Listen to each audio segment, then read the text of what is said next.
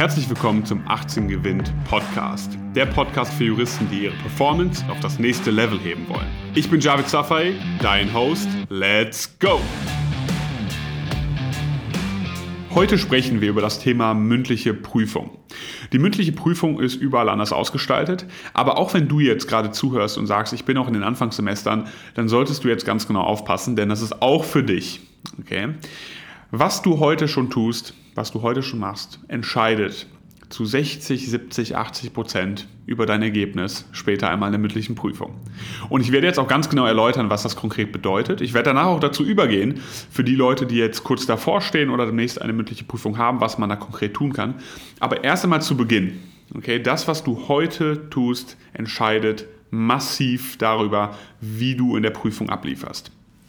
Denn wenn du heute schon rausgehst und in der Uni, in Arbeitsgemeinschaft mit Kollegen in einer privaten Arbeitsgemeinschaft diskutierst, dich austauschst über Jura, denn Jura lebt ja von der Diskussion, du wirst mit der Zeit Skills erlernen, ja, die kannst du nachträglich nicht mehr erarbeiten. Die kannst du auch nicht substituieren, indem du sagst, ich bereite mich jetzt einen Monat vor oder ich gehe in einen Rhetorikkurs rein. Das, was du über Jahre hinweg lernst, indem du diskutierst, indem du mitarbeitest, indem du Fragen stellst, das sind die Skills, die sich massiv in der mündlichen Prüfung auszahlen. Denn ich habe es schon sehr, sehr, sehr oft gesehen, dass Leute mit wirklich exzellenten Noten dort drin sitzen, aber nicht die richtigen Wörter rausbekommen, unsicher sind mit dem, was sie sagen und nicht mal annähernd an das rankommen, was sie hätten erreichen können, wenn sie einfach früh gesagt hätten, hey, ich komme mal aus meiner Komfortzone raus und ja, verhalte mich auch mal wie ein angehender Anwalt, eine angehende Anwältin, ja, und präsentiere das Ganze so oft es einfach nur geht. Also, diskutieren. Vor allem sich aber auch mit der juristischen Methodik beschäftigen. Okay? Es gibt ja viele Arten und Weisen, wie man jetzt Argumente verpacken kann vor allem auch in der Juristerei, sich damit zu beschäftigen, ja, sich mit den Leuten auszutauschen, mit zukünftigen Prüfern auch vielleicht mal auszutauschen, auf Professoren zuzugehen, mit diesen zu sprechen, zu erkennen, da sind auch Leute, ja, ganz normale Menschen, die am Ende des Tages vor einem in der Prüfung sitzen und die möchten einfach ein angenehmes Gespräch führen und über Jura diskutieren, das Thema, was uns hier alle interessiert und verbindet.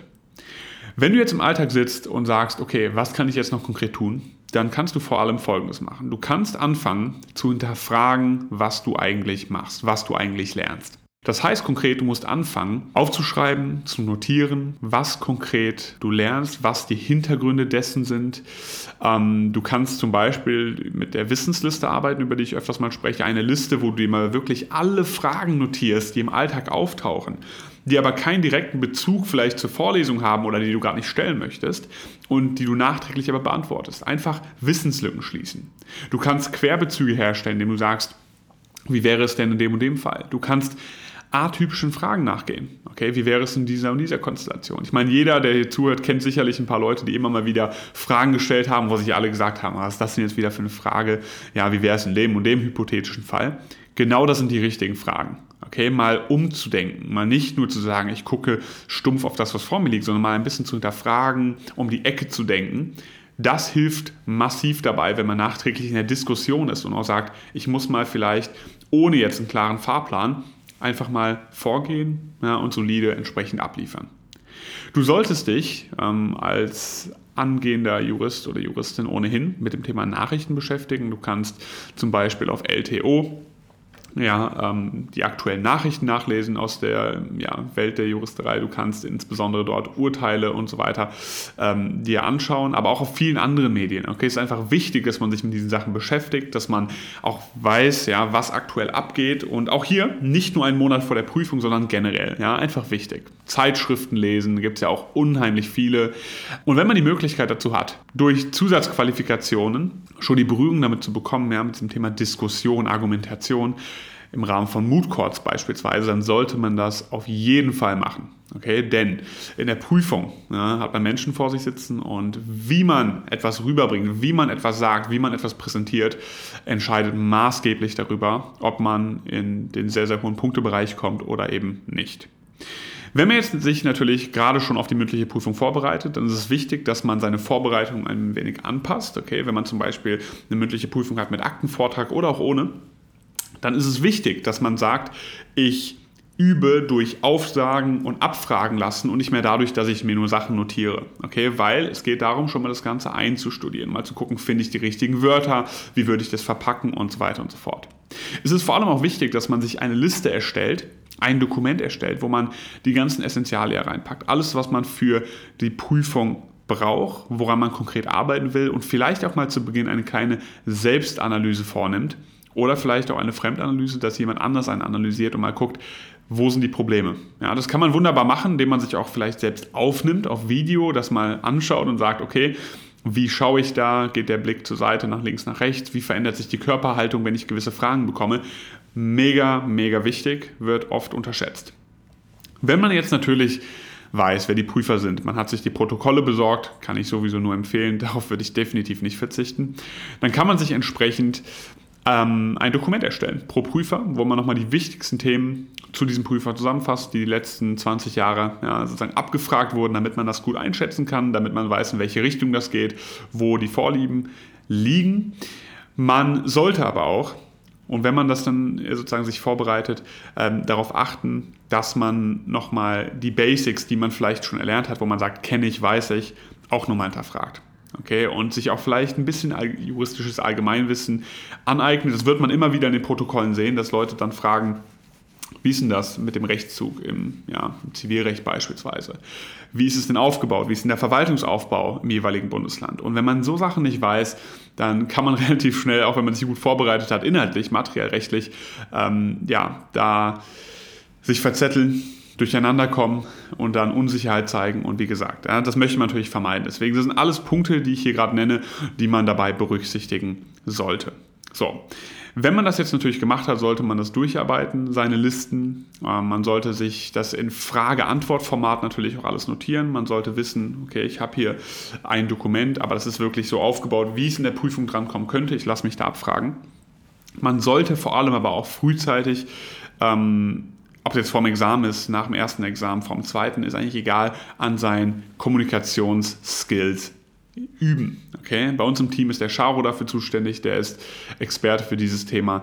Und daran konkret zu arbeiten, ja? dieses Thema, wie präsentiere ich, wie trete ich entsprechend auf und ähm, wie kann ich ja auch auf Fragen reagieren und damit adäquat umgehen, wenn ich vielleicht auch gerade nicht die Antwort weiß.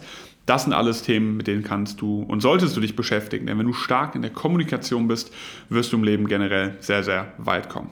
So, ein paar Hacks vielleicht noch am Rande ein paar Tipps, ein paar Sachen, die man beachten sollte, wenn man die Möglichkeit hat, ein Vorgespräch wahrzunehmen. Das heißt, mit dem Prüfer, mit dem Vorsitzenden Prüfer zu sprechen vorher, dann sollte man das unbedingt in Anspruch nehmen. Man sollte dort selbstsicher auftreten, man sollte vielleicht ein paar relevante Fragen bereitlegen, man sollte ja, sich sehr professionell auch entsprechend dort geben. Das ist wichtig, denn der erste Eindruck, wie ihr wisst, zählt. Vielleicht kennen die Prüfer euch auch dann schon vorher, kann auch immer sein.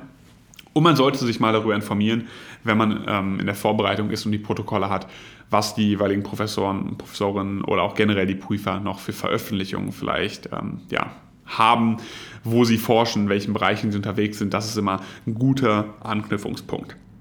Wenn man dann zum Prüfungstag kommt, dann auch hier wieder ist es extrem wichtig, professionell aufzutreten, ja, Augenkontakt zu halten, sich vorzustellen, proaktiv zu sein. Ähm, denn wenn man das nicht macht und versucht, ja, das einfach irgendwie über die Bühne zu bringen, das wird in der Regel nicht so gut laufen. Okay, das heißt, das ist eure Zeit, wo ihr glänzen könnt. Das ist dein Tag, okay? Und du musst das meiste da rausholen. Das schaffst du halt nur, wenn du da aufschlägst und sagst, okay, ich werde das heute, ja, sozusagen, das ist heute meine Prüfung, das ist heute mein Tag. Ja, das ist meine Zeit jetzt. Hierauf habe ich mich vorbereitet. Ähm, wir wissen ja alle, wie viel man in der mündlichen Prüfung rausholen kann.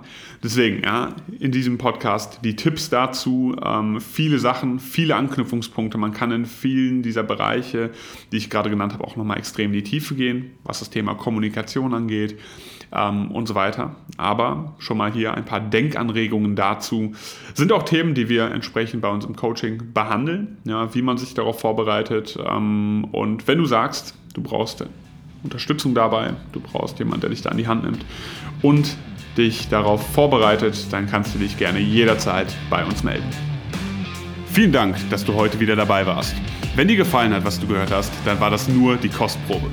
Willst du wissen, ob du für eine Zusammenarbeit geeignet bist? Dann besuche jetzt www.18gewinn.de und trag dich für ein kostenloses Strategiegespräch mit uns ein. Bis zum nächsten Mal.